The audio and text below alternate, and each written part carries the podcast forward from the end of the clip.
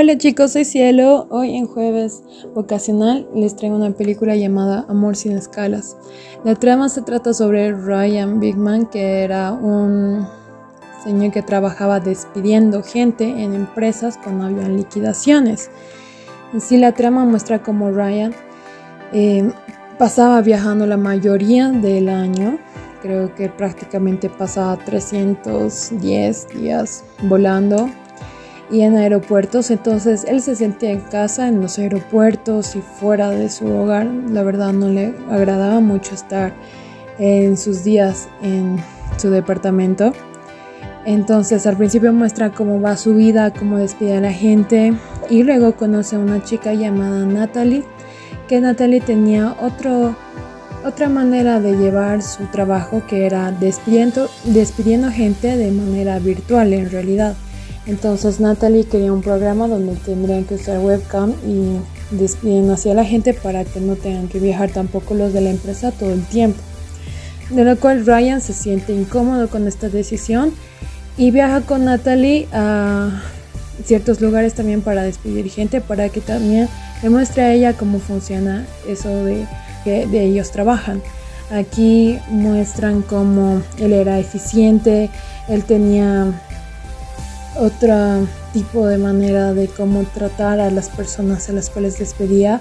Natalie tenía, claro, su manera, ella decía que era psicóloga y que había estudiado esto para crear este programa, pero Ryan muestra cómo es en verdad em, despedir a las personas. Él muestra una parte que no se podría, según él, hacer en cámara, que era que tenía empatía al momento de despedir a la gente y no era como que él simplemente los despedía y decía, bueno, la gente, eh, tu, tu, jefe te está despidiendo, eso es todo, gracias por estar acá, aquí tienes tu paquete. No, él trataba de hacerle encontrar las personas porque leía su currículum de vida y qué habían logrado estas personas antes de estar en ese trabajo y trataba de hacerles recuerdo que era para ellos antes su anterior trabajo o algo que ellos quisieron hacer.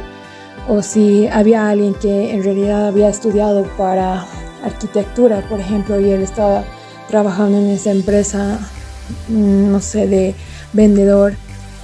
Entonces él trataba de decirles, ¿y qué pasó con la arquitectura?